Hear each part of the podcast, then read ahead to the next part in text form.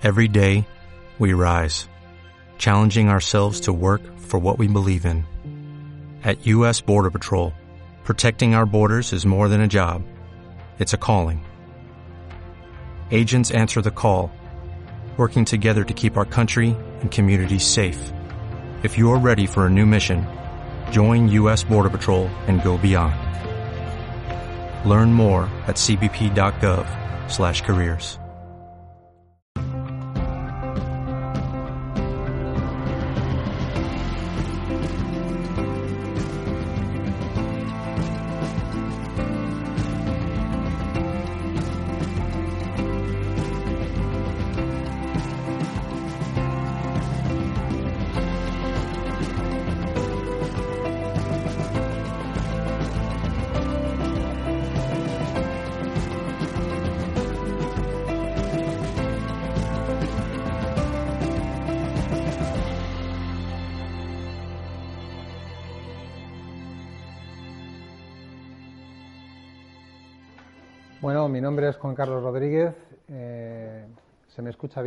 Hasta allí. Mm, llevo dedicándome al campo del coaching desde el año 2008. Eh, mi- en este momento eh, llevo desarrolladas más de 3.000 sesiones de coaching acreditadas y certificadas por ICF. Y digamos que en este momento pues eh, he alcanzado la acreditación PCC y estoy en el momento de, de aplicar para la MCC. Esto no es más que una historia profesional. Detrás hay un bagaje también en el campo del liderazgo de las multinacionales, de las organizaciones y las corporaciones. Yo en 2008 dejé el campo orga- organizacional, corporativo y decidí dar el salto al, al campo del coaching. Por aquel momento me estaba terminando de certificar y la verdad que mi historia es espectacular en el sentido que nunca me hubiera podido imaginar que ocho años después de haber dado aquel salto, aquel paso, hubiera podido estar donde estoy haciendo lo que hago hoy.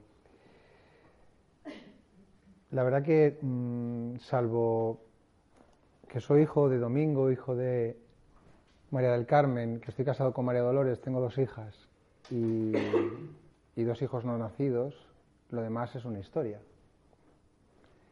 Y es una historia llena de fracasos y de éxitos. Como os iba diciendo, la mayor parte de lo que yo voy a compartir con hoy, hoy con vosotros es una historia, una historia que yo me he montado, una historia como la que cada uno de vosotros os ha montado, se ha montado, una historia llena de detalles, de impactos emocionales que han ido formando, forjando o determinando vuestra realidad. La mayor parte de lo que sabéis de, vos- de vosotros mismos es mentira, no es real. Es una percepción que tenéis de vuestra historia que o bien os ha hecho creer que sois unos auténticos triunfadores o bien os ha hecho creer que sois unos sufridores. Y de lo que vamos a hablar hoy es precisamente de esto, de la percepción que tenemos de nosotros mismos y de cómo nuestro ego nos engaña, nos eh, miente, nos juzga, nos culpa, nos condena y nos lleva a la separación. El ego es necesario en el proceso de reencarnación, pero es absolutamente innecesario en el proceso de iluminación. Durante la conferencia de hoy, las tres que, que quedan por delante, voy a llegar hasta donde sienta que vosotros estéis preparados a escuchar. ¿De acuerdo? Cuando digo que el ego es eh, necesario para el proceso de reencarnación, eh, estoy hablando de que si no fuera gracias al ego, todo sería amor, todo sería perfecto. Y claro, si viviéramos en un universo donde todo es perfecto y todo es amor, ¿qué sentido tendría la vida? Por tanto, necesitamos experimentar en el campo físico, en la materia, esta dualidad. Y esta dualidad viene determinada por una energía, por una fuente, por un espacio dimensional superior al que, al que nosotros en este momento somos capaces de acceder de una manera sencilla. Necesitamos, necesitamos al ego para diferenciarnos. Porque si fuéramos todos iguales, ¿qué sentido tendría todo esto, verdad? Por tanto, necesito sentir que soy diferente a ti en el sexo, en la altura, en la belleza, en las experiencias. ¿Para qué? Para aprender, para experimentar, para descubrir el error. Todos vivimos un error. Todos estamos confundidos. Y estamos viviendo ese error con un propósito. Y un propósito que tiene que ver con una parte mucho más espiritual. El ego, por tanto, nos lleva a este plano físico, nos hace experimentar en la materia, en el campo de la tercera dimensión, de lo que estamos viendo aquí. Y gracias a él nos relacionamos y sentimos. El amor, la alegría, pero también la tristeza, el odio, el sufrimiento, la ira, el rencor, el pánico, absolutamente todo. Y esto es un regalo divino. Porque si miro alguna vez al cielo, es muy probable que no encuentre a nadie como yo ahí arriba. Y estoy convencido de que os habréis preguntado si en algún momento puede haber alguien más allá. En todo caso, lo importante es que nos toca vivir aquí, que es donde hemos decidido estar. Y hemos decidido estar aquí porque es una experiencia que nadie se quiere perder. Sin embargo, el ego, por otro lado, nos va a hacer creer que la experiencia es dura, sacrificada, llena de esfuerzos, donde hay que renunciar a enormes cosas. ¿Os suena esto? Y esta es la mirada del ego no dominado, no domado, no entrenado. Cuando empezamos a domar, a entrenar nuestra mente, podemos observar que lo que hay a nuestro alrededor no es más que un espejo de algo que está ocurriendo ¿dónde? Dentro.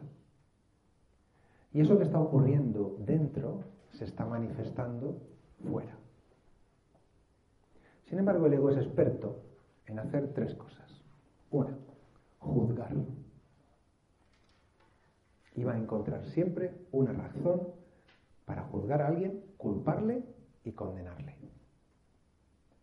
Y esto lo estamos haciendo todo el día, hasta con nosotros mismos. Pasando por tu pareja, tu jefe, tus empleados, tus compañeros, colaboradores, el que va al lado en el atasco contigo, absolutamente todo. De tal manera que estamos viendo un proceso judicial todos los días de la vida. ¿Y esto desgasta o no desgasta? Mucho. Y más allá de esto, hay dos necesidades básicas que tiene el ego. Una es sentirse querido, sentirse querida. Desde el momento en el que llegamos a la vida, ¿qué ocurre? En muchos casos somos hijos deseados. ¿Quién cree ser un hijo deseado? Levantad la mano. Más de la mitad. Pero si le preguntáramos a mamá, nos llevaríamos una sorpresa. ¿Verdad que sí? Bien, cuando llegamos a este plano físico queremos sentir la vida. Y qué mejor regalo que mamá acariciándonos, ¿verdad? Hay muchos de nosotros que estamos aquí y no fuimos queridos por mamá. Y algunos estará pensando, no soy yo. Porque tendemos a pensar, como el juicio hace, que esto es cosa de los demás. Y es verdad que mamá nos ha dado la vida, algunas veces voluntariamente, unas conscientemente y otras inconscientemente. La cuestión es cómo hemos vivido la experiencia de la vida con mamá. Porque en un momento concreto de nuestra vida, ¿sabéis lo que ha ocurrido? Que mamá no nos quiso. Y uno estará pensando, no es mi caso, Juan Carlos. Eso no me ha pasado. Mi madre me ha querido toda la vida. ¿A que sí? Toda la vida. Y es verdad.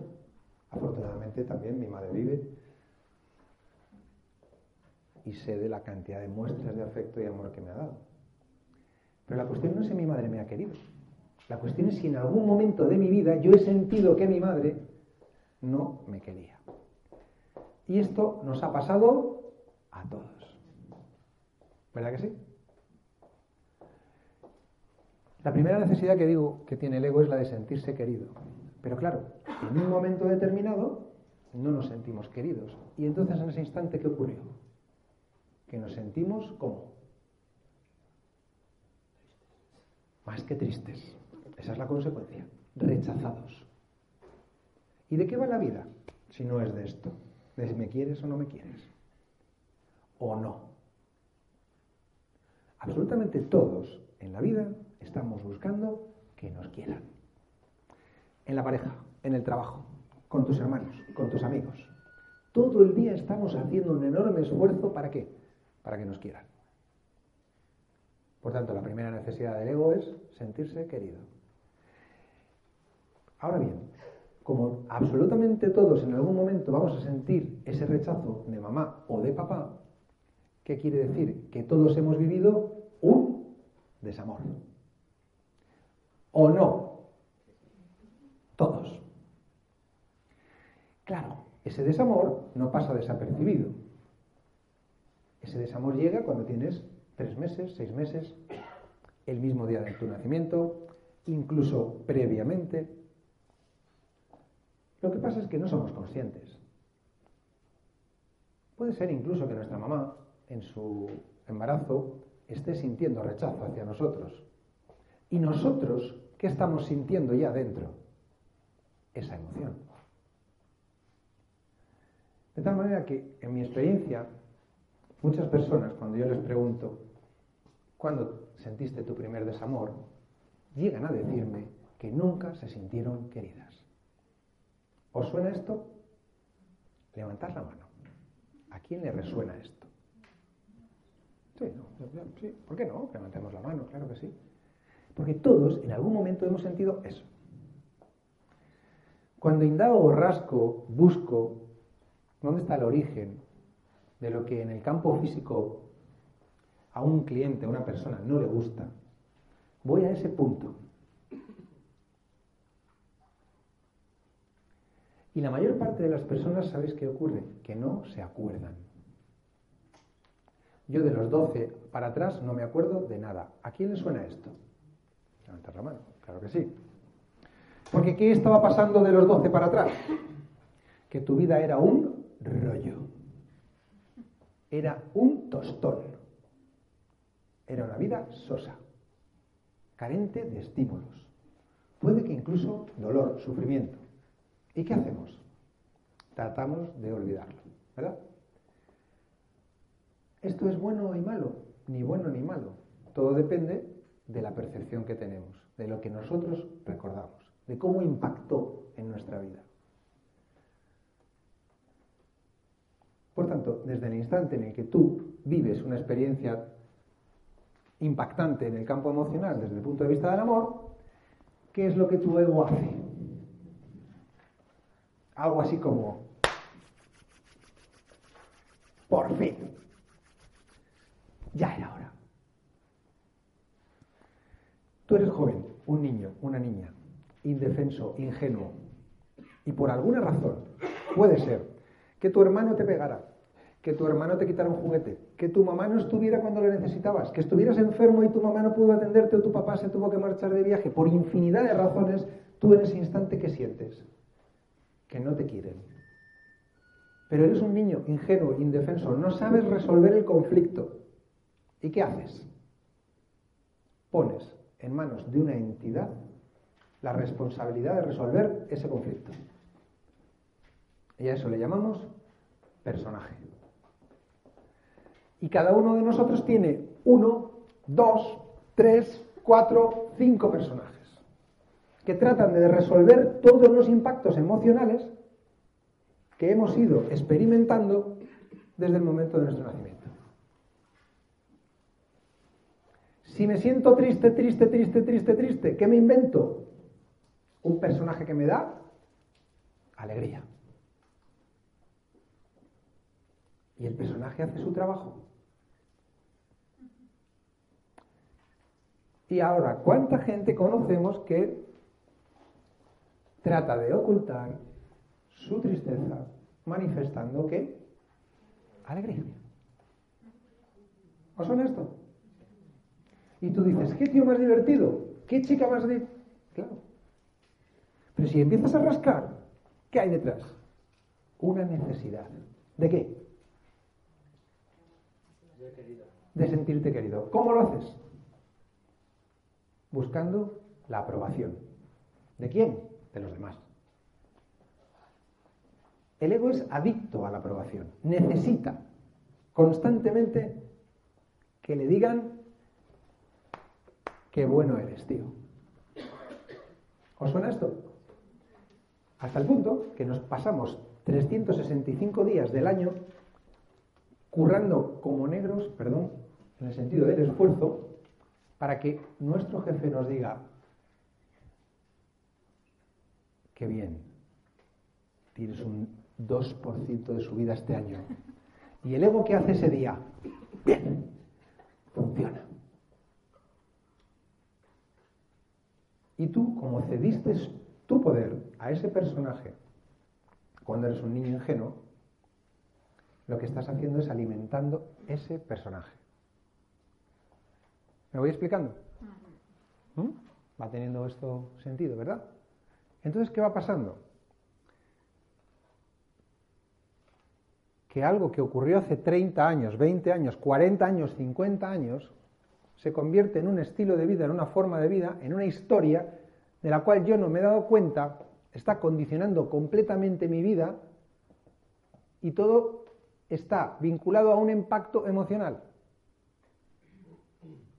que lo que ha hecho ha sido crear una rutina, un hábito, un comportamiento inconsciente en el que yo lo que estoy haciendo todos los días de mi vida es captar la atención de los demás. Necesita el ego captar constantemente la atención de los demás para sentirse querido. Y entonces tenemos o nos encontramos con un ego por exceso, arrogancia, vanidad, soberbia, prepotencia. ¿Os suena esto? ¿Fácil de identificar? ¿Verdad que sí? ¿Qué consigue la persona que vive en este escenario? ¿Cómo capta la atención? Es fácil. Manifestándose, diciendo, aquí estoy yo.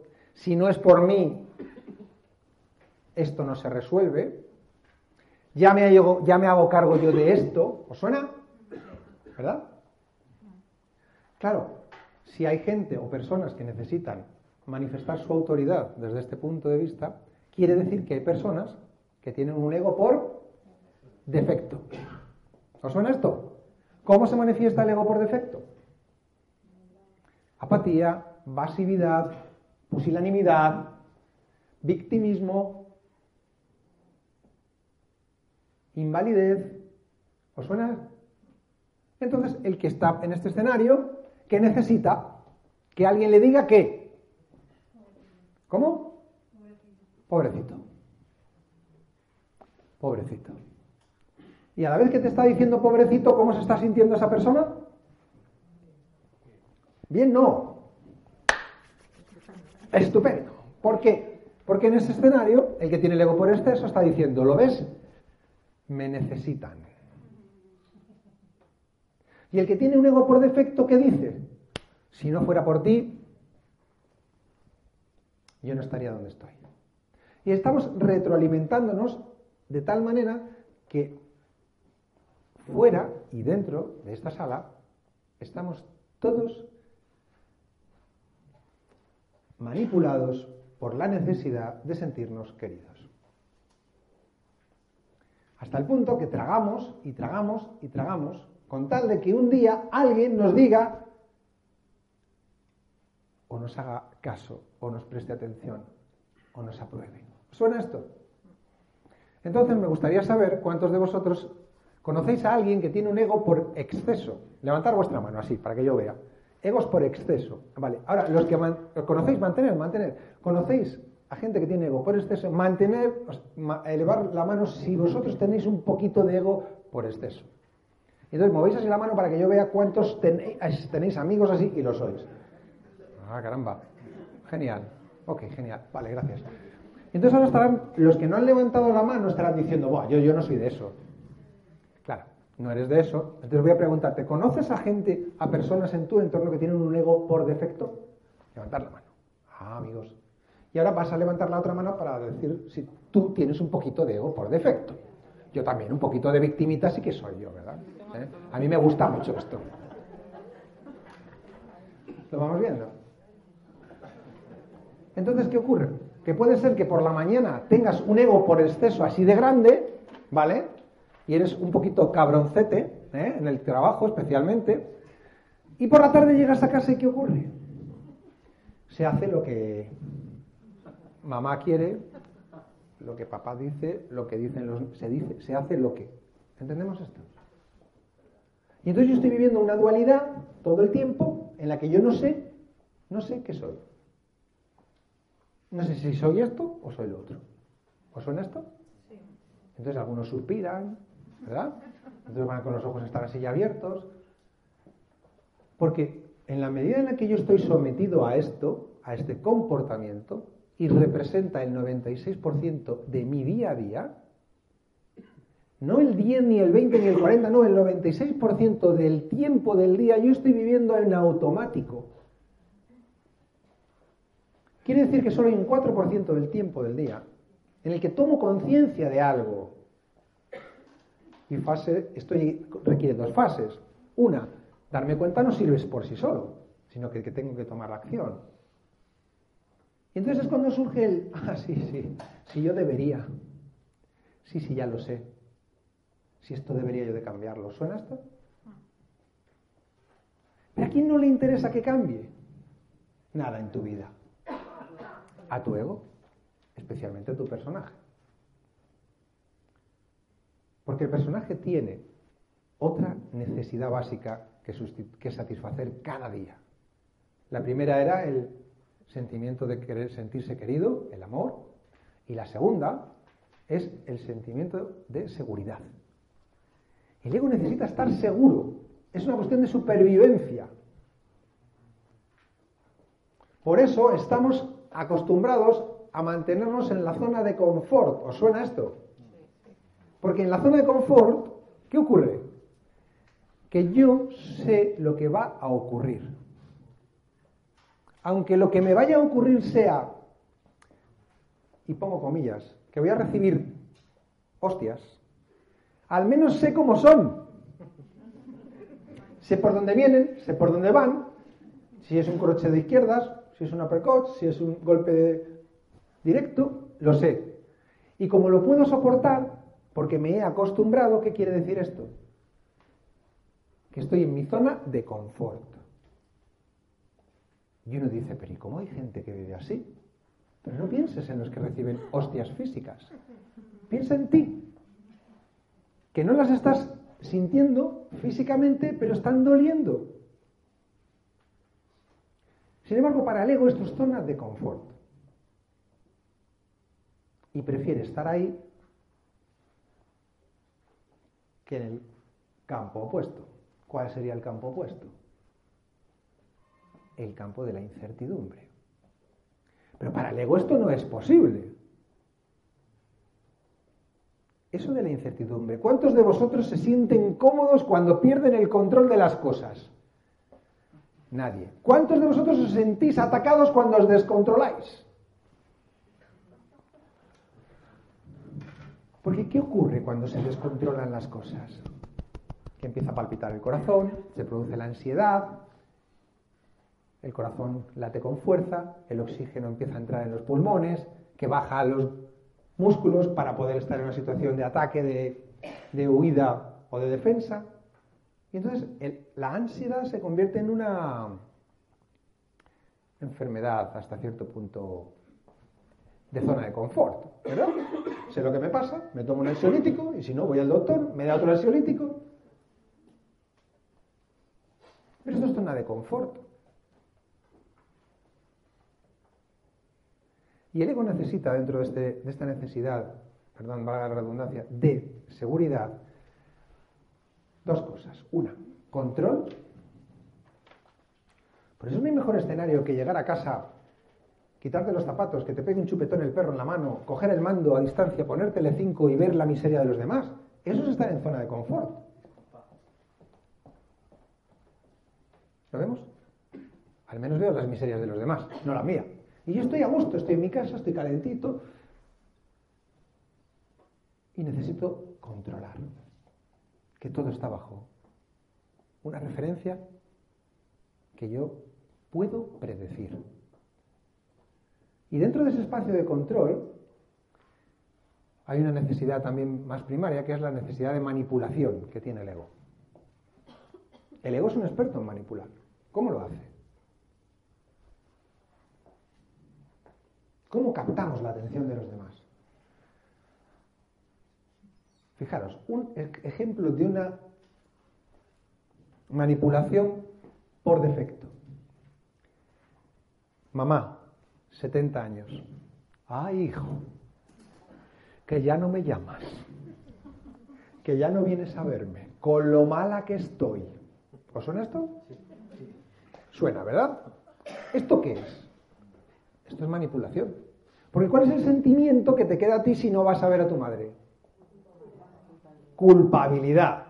¿Y el ego qué dice ahí? Esto es lo mío. Y es una lucha constante. ¿Os suena esto? ¿Sí? ¿Qué ocurre cuando eres un magnífico estudiante? ¿Cuántos de vosotros habéis sacado buenas notas en la escuela? Dieces. Venga, levantad la mano. Siempre hay, siempre personas con los dieces. Genial. Vale. ¿Qué ocurría cuando llegabais a casa con un 10? ¿Qué ocurría?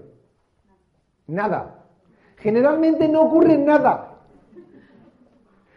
Tú has estado haciendo un enorme esfuerzo, pero no ocurre nada.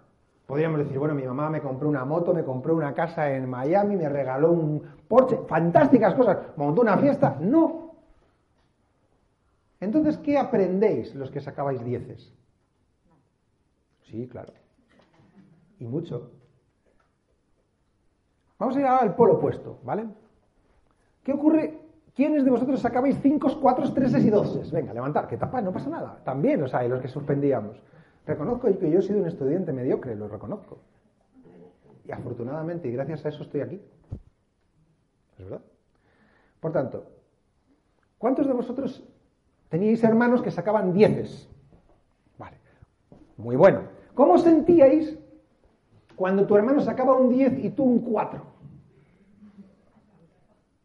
Vamos a ponerlo esto con nombres. Jodido. Fatal. ¿No? Entonces, ¿cómo captaba la atención tu hermana, tu hermano? ¿Cómo se sentía querido, querida? Sacando buenas notas. ¿Y entonces qué aprendiste de la vida? Que si te esforzabas y dabas lo mejor, al menos un día te iban a decir, bien hijo, es tu obligación. ¿Os suena esto? Y entonces tú qué aprendes de la vida ese día? Que para que te quieras, que para que te quieran tienes que vivir esforzándote. Y todo se convierte en una obligación. Y te lo crees. Y además presumes de ello. Porque el personaje dice, esta es la manera de sentirse querido. Y vamos ahora al otro polo. El que saca cuatro, tres y doce. El que aprueba por los pelos. El rebelde. ¿Cuántos de vosotros os habéis rebelado? Levantad la mano. Claro que sí. Entonces, ¿qué ocurría con los que los rebeldes? Éramos malos. ¿Sí? Sin embargo, ¿qué, pasaba cuando éramos malos con mamá? Estaba pendiente de nosotros, ¿verdad sí? Nos hacía caso. Y fue la única manera en la que conseguimos que mamá nos hiciera caso. Y en ese instante, el ego, ¿qué dice? Para que te quieran, tienes que ser un torcido, un rebelde. Y tú dices, pero no funcionaba esto. Es verdad que no funcionaba para ti. Pero para tu ego, Sí. ¿Por qué? Porque en el instante que estás discutiendo con tu mamá, ¿quién es la persona más importante de los 7.500 millones de personas que hay en este planeta? Tú. Y se crea un vínculo emocional tan grande que es como una cadena, no se puede soltar. Y por eso la trifulca, la bronca, la disputa, la discusión se hace eterna. Porque en ese instante tu hijo, ¿cómo se está sintiendo? Atendido por su mamá. ¿Y qué aprendes de la vida? Que para que te quieran tienes que hacer qué? Dar el coñazo. Ser un rebelde. Ser disonante, discordante. ¿Entendemos esto? Y esto, vuelvo a decir, es 96% del tiempo de mi vida. Y yo no me estoy dando cuenta. Esto forma parte del programa. ¿Cómo se hace sentir todo esto?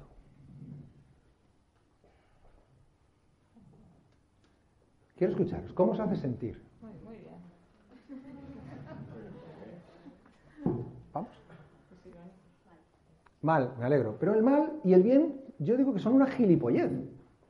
Tú vas a un hospital y como hay un optimista, le preguntas, ¿qué tal? ¿Cómo está, Majo? Te dice, bien, bien.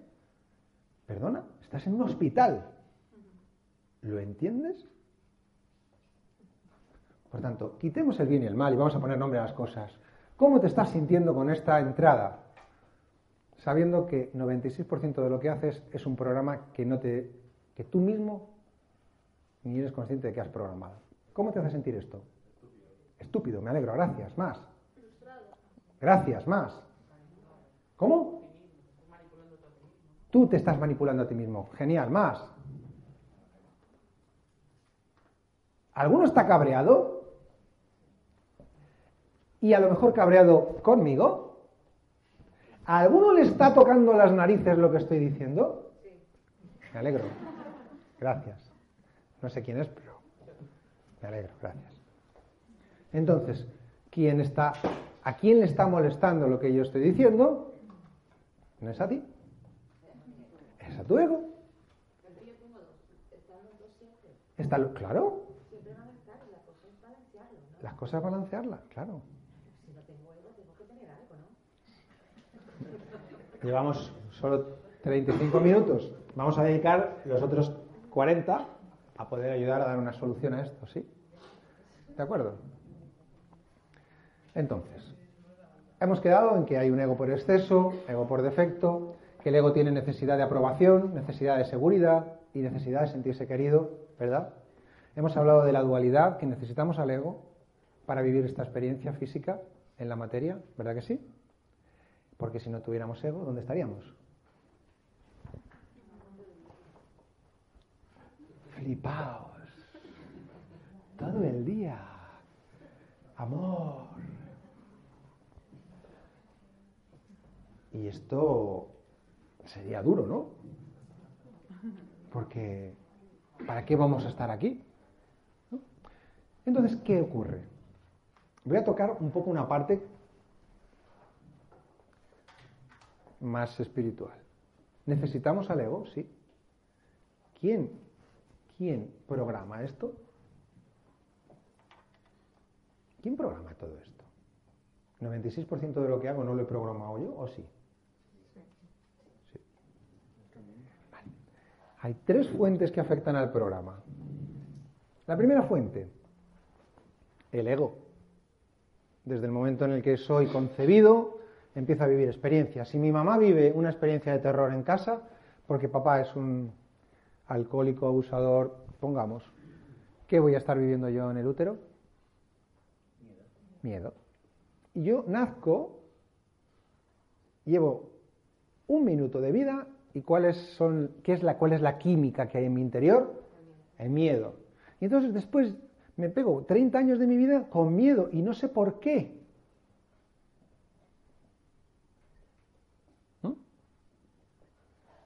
Porque hay personas que tienen miedo y no saben a qué. Pero cuando rascas un poco, está esta historia detrás. Porque ¿cuántos de nosotros somos hijos no deseados, hemos dicho, más de la mitad.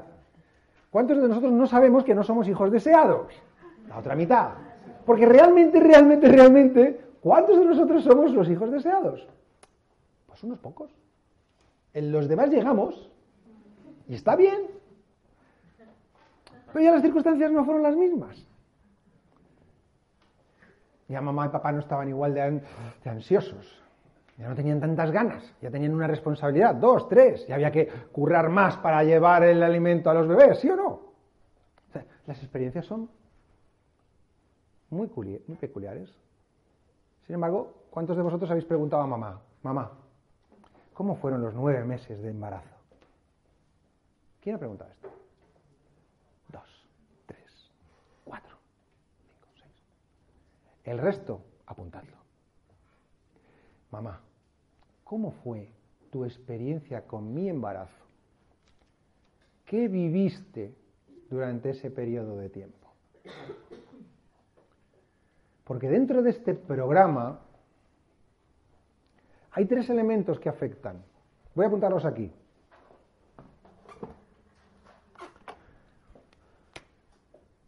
El primero lo voy a llamar Egoland.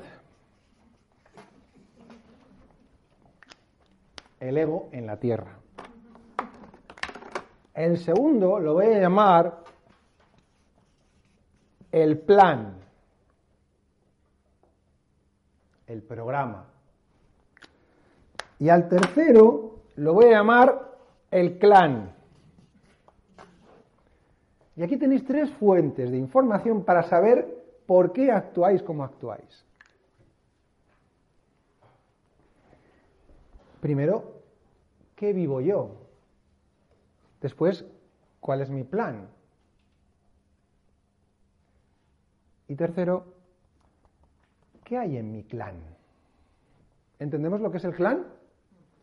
El clan no son la panda de cuatreros del barrio, no. El clan es mi papá, mi mamá, mi abuelo, mi abuela y mis abuelos y mis tías y mis tíos y mis ancestros. En mi experiencia, yo he trabajado muchas horas de mi vida aquí y se consiguen extraordinarios resultados. Se producen transformaciones, cambios completos de personas. Pero me di cuenta que había algo que afectaba y que era determinante. Y esto, atención, tiene que ver con una palabra de cuatro letras que se llama alma. ¿Os suena alguno?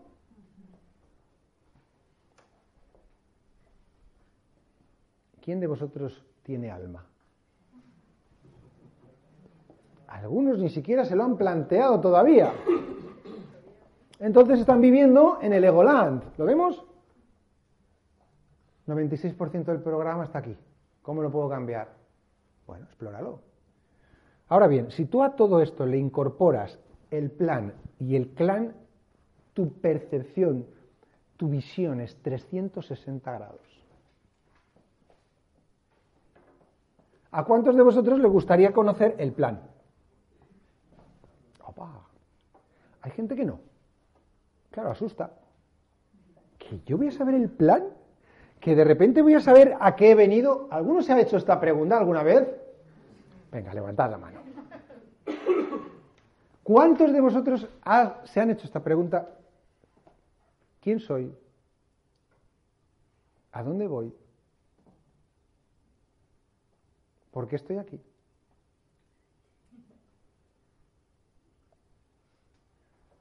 Afortunadamente yo he vivido cinco crisis desde el 2003 hasta hoy. La primera vez fue una crisis de identidad. Un día sentí que una persona que trabajaba conmigo o me iba a agredir, o se iba a suicidar, o se iba a matar, no lo sé. Pero esta fue mi realidad. Y por primera vez en mi vida, con 33 años, me pregunté, a lo mejor el problema soy yo. Porque hasta ese momento ¿Los problemas de quién son? De los otros. Este está chiflado, este no es un gilipollas, este no hay quien le entienda, aquel es un payaso, el otro es un... ¿Os suena esto? Por primera vez, 33 años y me pregunto, igual soy yo. Bien. Cinco años más tarde tuve una crisis de sentido. ¿Qué es esto? Pues, ¿dónde estoy? ¿Quién son estos? ¿Este cuadro? Estaba en un hotel en Bilbao. Viajaba mucho por aquel entonces. Tanto que cuando salí de la cama no reconocí la habitación. Me acerqué a la ventana para ver si reconocía el lugar. Tampoco. Miré los cuadros y tampoco. Y por primera vez me pregunté, ¿qué estoy haciendo con mi vida que no sé dónde estoy? ¿Os ha pasado esto alguna vez? ¿Tenéis más de 40 años? Los que no lo tenéis, atención, estar alerta. Y los que lo tenéis, si no habéis resuelto este conflicto, estáis empezando a acostumbraros a vivir sin propósito, sin sentido. Y esto pasa factura. Por tanto, debe haber un plan. Porque si no, ¿por qué me toca a mí sufrir tanto? ¿O no os habéis hecho esa pregunta? ¿Quién no se ha hecho esta pregunta? ¿Quién sí se ha hecho esta pregunta? ¿Por qué me toca sufrir? ¿Por qué a mí? ¿Algunos han hecho esta pregunta? ¿Por qué me he tenido que casar con este? ¿Por qué he tenido que tener este padre? ¿Por qué esta madre? ¿Os suena esto? ¿Qué he hecho yo para merecer esto. ¿Os suena?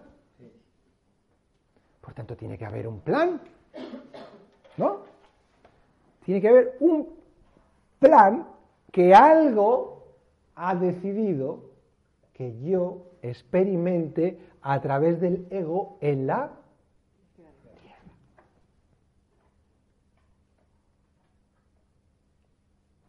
Claro, pero si hay un alma y yo me programo esto y decido esto, quiere decir que esto que hay aquí, que esta parte física, materia que todos tenemos aquí, es intemporal o es temporal. Hay una certeza que todos tenemos, ¿no? Y es que en este campo físico, en este cuerpo, tenemos los días contados. ¿Os suena esto? ¿O alguno tiene dudas? No, me alegro. Claro, y algunos dicen, hombre, hay, hay vida más allá de la muerte. Sí, claro, la hay. Ahora, el que no quiera creer que la hay, está en su derecho. Yo digo que es más difícil vivir creyendo que no hay nada. Esto es ignorancia, ¿eh? es un pecado. La ignorancia es terrible. Hay gente que prefiere no saber. ¿Conocéis a alguien?